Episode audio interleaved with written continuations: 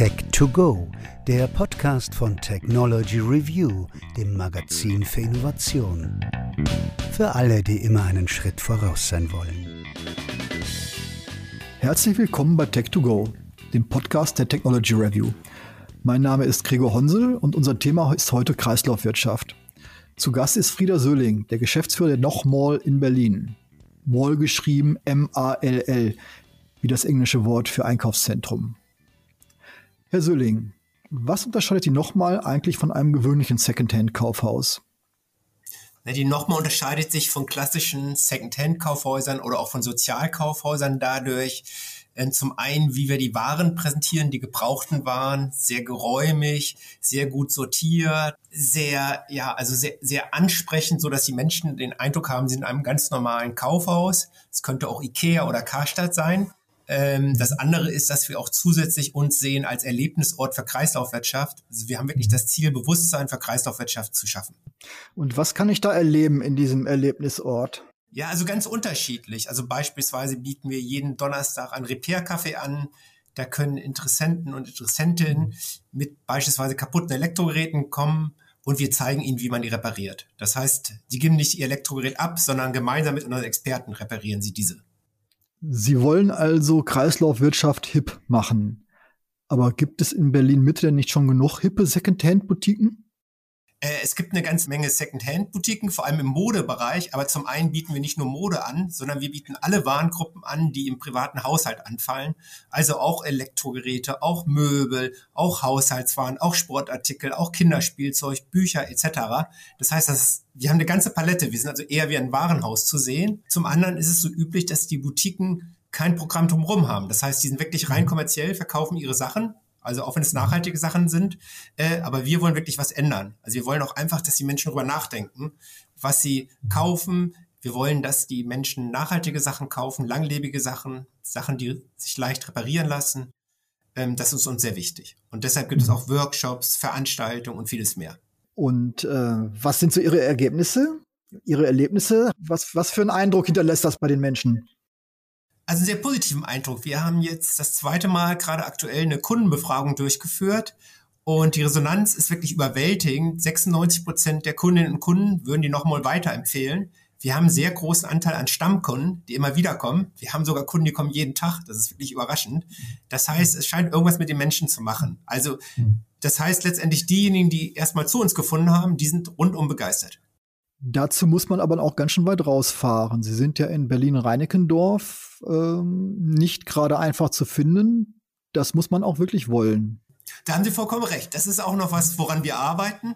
Ähm, das heißt, wir haben jetzt erstmal zu Beginn, wir haben im August 2020 geöffnet, die Nachbarschaft angesprochen, die war, lag uns am Herzen, natürlich erstmal die zu gewinnen. Das ist uns jetzt eigentlich sehr gut gelungen und jetzt geht es wirklich darum, weitere Zielgruppen zu gewinnen. Studierende, Menschen, die nachhaltig orientiert sind, auch aus anderen Bezirken.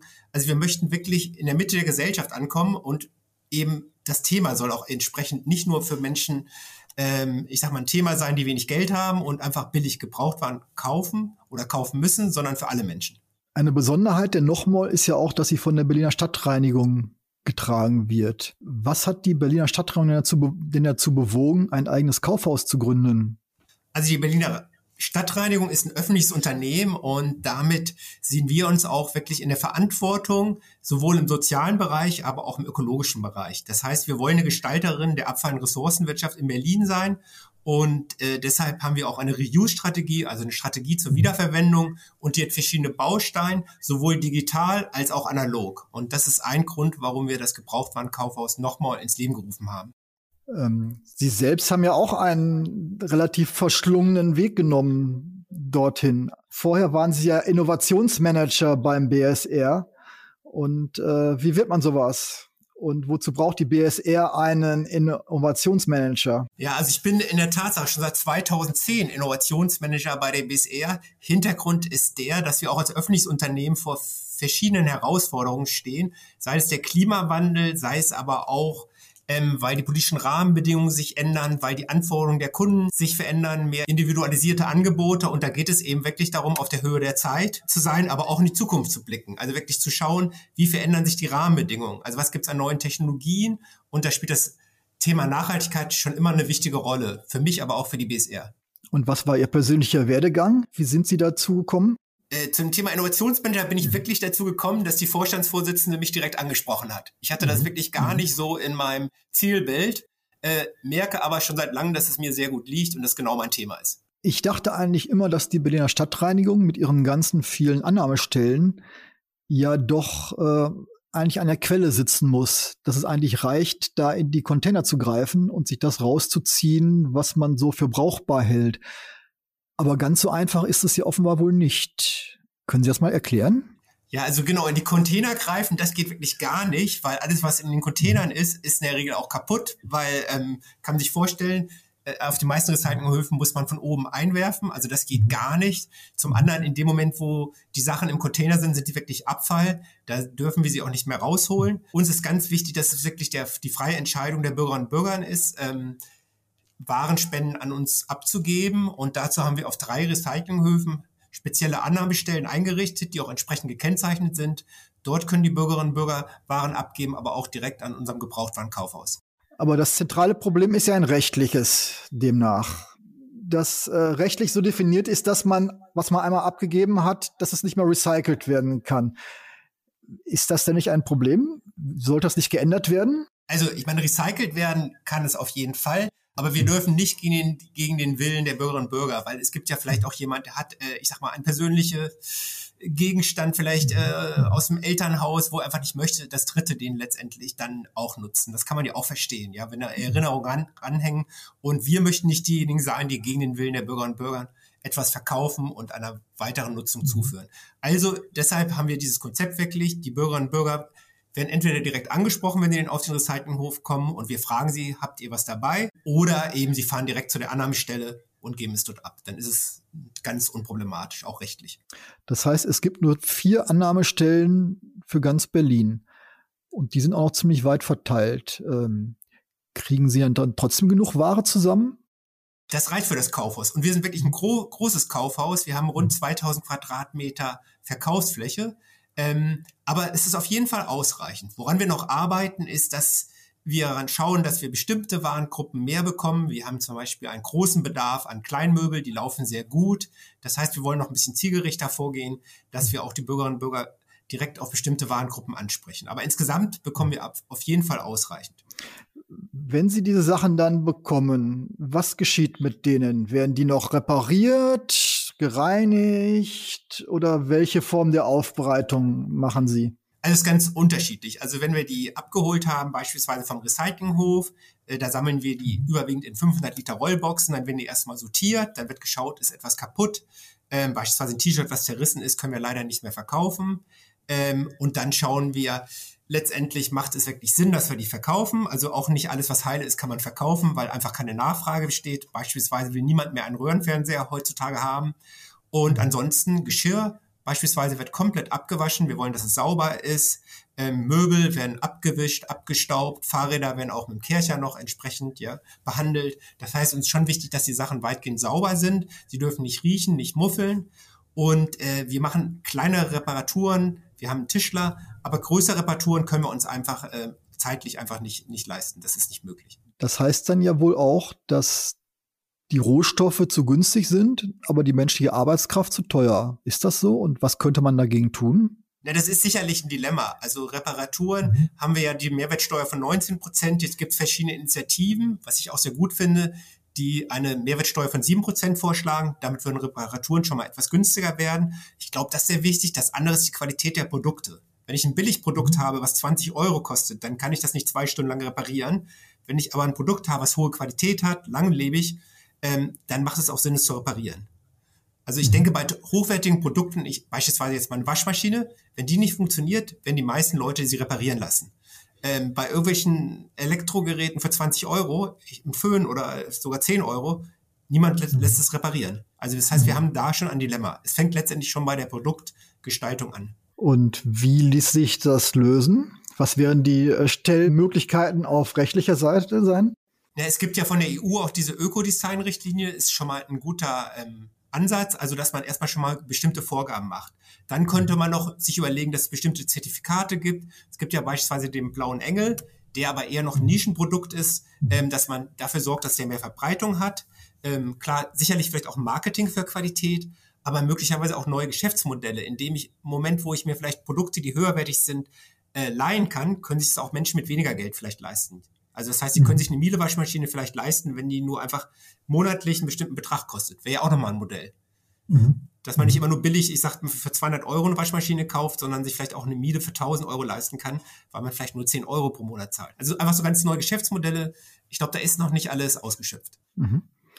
Was sind denn weitere Probleme, die Sie so in der Kreislaufwirtschaft sehen und was wären deren Lösungen? Na, also ich glaube, oft ähm, ist ein Problem fehlende Rücknahmesysteme. Was nutzt mir das beste Produkt, was ich auseinanderschrauben kann, wo es Ersatzteile gibt, wenn es nicht wieder zurückkommt zum Hersteller?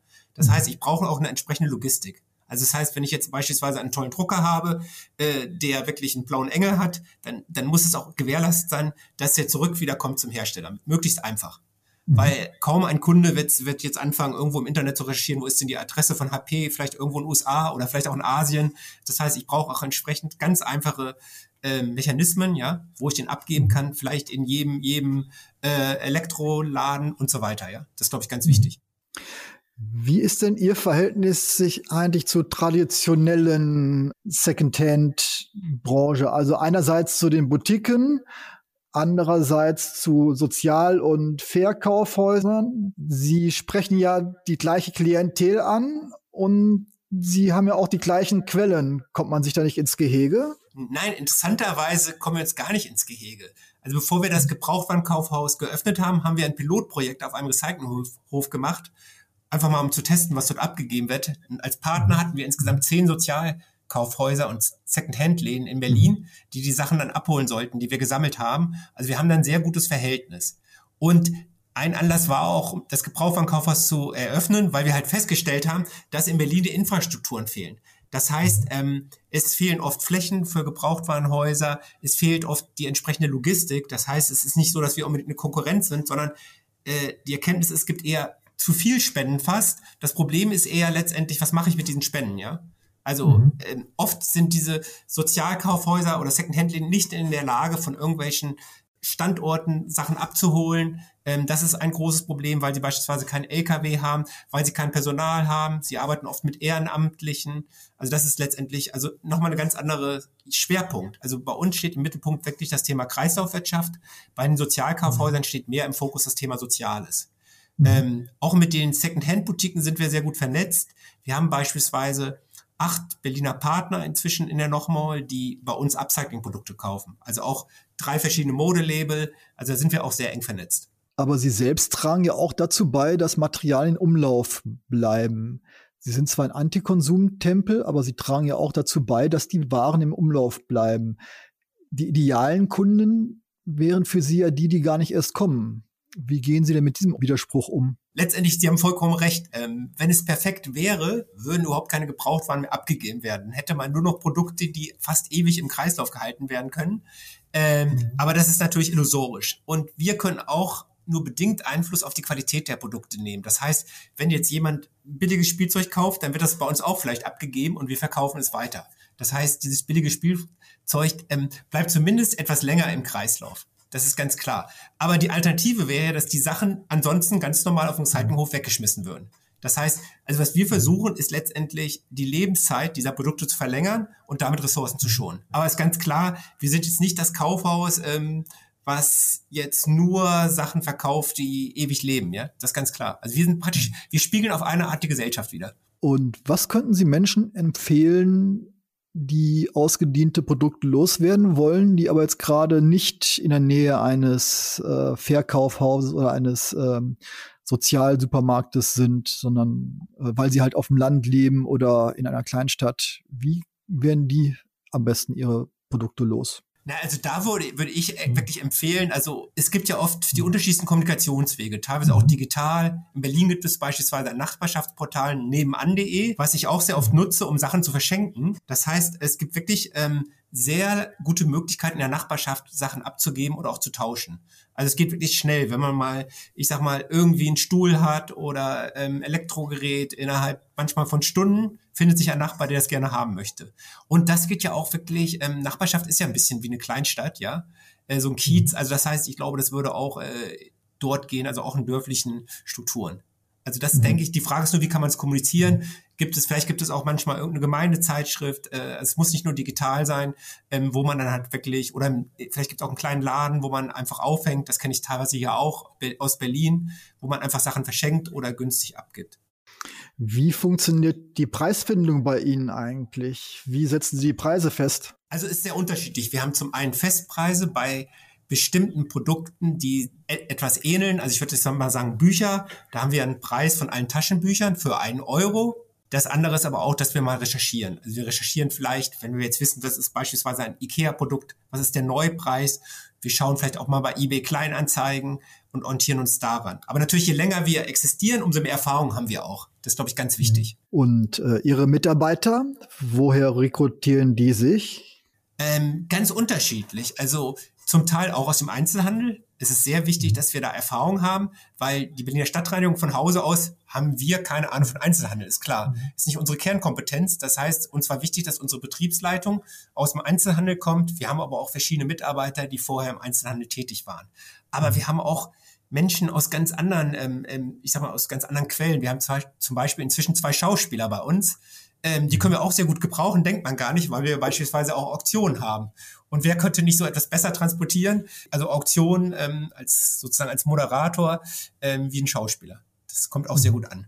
Und Sie zahlen noch Einzelhandelstarife. Wir zahlen Einzelhandelstarif. Also das ist, glaube ich, mhm. auch noch was Besonderes. Wir wollen also wirklich ähm, dass die Menschen bei uns gut bezahlt werden, faire Preise. Wir wollen auch, dass es den Kunden gut geht. Also wir wollen das freundlichste Kaufhaus in Berlin sein. Also da haben wir auch einen Anspruch. Der Kunde ähm, steht wirklich im Mittelpunkt. Was wären denn die Wünsche, die Sie hätten an die Politik? Welche einzelne Maßnahmen würden Ihnen helfen, die Arbeit leichter zu machen und die Kreislaufwirtschaft zu verbessern? Gut, ich denke, da muss man unterscheiden natürlich zwischen der lokalen Politik. Da mhm. hilft uns auf jeden Fall viel Werbung auch für unser Kaufhaus. Gegebenenfalls muss man gucken für bestimmte Aktionen auch finanzielle Unterstützung. Wobei da sehe ich nicht nur unser Kaufhaus im Mittelpunkt, sondern auch die vielen tollen Initiativen, die es hier in Berlin gibt. Da geht es vor allem darum, dass die Flächen brauchen, um einfach ihre Ideen umzusetzen. Also beispielsweise Werkstätten, Reparaturdienste und so weiter. Da fehlen oft die Flächen in den Städten. Und mhm. rein von der Politik jetzt auf nationaler oder EU-Ebene wie schon vorher erwähnt, geht es da wirklich um Rahmenbedingungen. Beispielsweise, dass Reparaturen günstiger werden, beispielsweise, dass es mehr Herstellerverantwortung gibt. Das ist sehr wichtig. Sehen Sie die Politik sowohl auf Bundesebene als auch auf europäischer Ebene denn auf dem richtigen Weg dorthin? Ja, ich denke schon, es hat sich viel getan, auch mit dem Green Deal und dass man auch gemerkt hat, dass Ressourcenwirtschaft und Klimaschutz eng miteinander vernetzt sind. Ähm, das hat, glaube ich, schon eine ganze Menge bewirkt, aber es ist einfach ein langer Weg. Und aus meiner Sicht sind auch die Verbraucher gefragt. Die können ja auch wirklich mitentscheiden. Da geht es nicht nur um Umweltkriterien, wenn sie etwas kaufen, auch um soziale Kriterien, Kinderarbeit etc., dass man wirklich bewusster einkauft, insbesondere die Menschen, die mehr Geld haben. Ja, super. Gibt es von Ihrer Seite noch Sachen, die Ihnen auf der Seele brennen, die Sie gerne loswerden würden? Naja, ich glaube, was wichtig ist, dass, ähm, also auch für den Erfolg von einem Kaufhaus, wie es die nochmal ist, ist, dass man nicht nur einfach verkauft, sondern auch drumherum auch etwas anbietet. Also nicht nur Veranstaltungen wollen wir anbieten, zusätzliche Dienstleistungen. Wir überlegen, ob wir nicht vielleicht auch Fahrräder reparieren können. Äh, aktuell sind wir mit einem israelischen Start-up im Gespräch, die einen Automaten entwickelt haben, wo man Handys abgeben kann. Das heißt, ich kann mein altes Handy aus der Schublade rausholen. Der Automat schätzt ungefähr, okay, Sie bekommen jetzt 30 Euro dafür und wenn Sie möchten, können Sie sogar noch aus dem Automaten ein refurbished, also ein renoviertes Handy dagegen tauschen. Mhm. Also solche Konzepte beispielsweise ähm, finde ich sehr wichtig und ich glaube, die führen auch wirklich dazu, dass so ein Thema auch für jüngere, digital affine Menschen spannend wird. Und diesen Automat wollen Sie auch bei sich installieren? Den wollen wir bei uns aufstellen, ja. Mhm. Ah ja, cool. Sonst weitere Pläne? Ja, also wir sind jetzt demnächst noch mit einem Locker-Anbieter im Gespräch, also Locker-Systeme beispielsweise, also dass man einfach so Schließfächer hat, ja. Mhm. Da könnte man sich auch überlegen, dass das fängt an bis Paketdienste. Äh, wir, man könnte sich auch überlegen, dass gebrauchte Sachen da eingestellt werden, vielleicht auch mal Werkzeug zum Verleihen. Also wir schauen einfach wirklich, was können wir noch anbieten? Wie können wir einfach ähm, die nochmal interessanter machen für alle Menschen? Das ist, also es geht einfach darum, äh, es muss natürlich aus unserer Sicht immer was mit Nachhaltigkeit zu tun haben. Also wir wollen jetzt nicht einfach sagen, egal was, sondern uns ist wichtig der Zusammenhang mit unserem Anspruch und unserer Strategie. Und die Kurse und Veranstaltungen? Ja, durch Corona leider sind, haben wir die ein bisschen zurückgefahren. Jetzt geht's aber wieder los. Ähm, wir haben eine enge Zusammenarbeit mit der Volkshochschule hier im Kiez. Wir haben aber auch eine Modedesignerin, die Nähworkshops anbietet. Wir sind gerade aktuell im Gespräch mit zwei jungen Frauen von einem Modelabel aus Litauen, ob wir nicht im Rahmen der Fashion Week ähm, eine Modeshow hier durchführen können. Ähm, wir werden jetzt am 19. März eine Ausstellung eröffnen, die heißt Die letzte Tüte. Da geht's um die letzte, letzte Plastiktüte. Da beteiligen sich mehr als 30 Künstler mit Objekten. Also wir versuchen es immer wieder neu zu erfinden, damit es spannend bleibt. Ja, vielen Dank, dass Sie bei uns waren und uns zugehört haben. Mehr über das Thema Kreislaufwirtschaft erfahren Sie auch im aktuellen Heft, das jetzt am Kiosk liegt. Darin geht es unter anderem auch um das zweite Leben von Autoakkus, die nach ihrem mobilen Einsatz noch als stationäre Stromspeicher dienen können. Oder darum, wie die Stadt Hamburg sich durch Kreislaufwirtschaft völlig unabhängig machen will. Oder darum, wie sich der Humus auf den Feldern besser erhalten lässt. Daneben finden Sie, wie immer, auch ein breites Themenspektrum jenseits der Kreislaufwirtschaft. Quantencomputing etwa, außerirdisches Leben, Neuroimplantate, Stammzellentechnik und noch vieles mehr. Ich hoffe, Sie bleiben uns treu. Bis dahin und auf Wiederhören.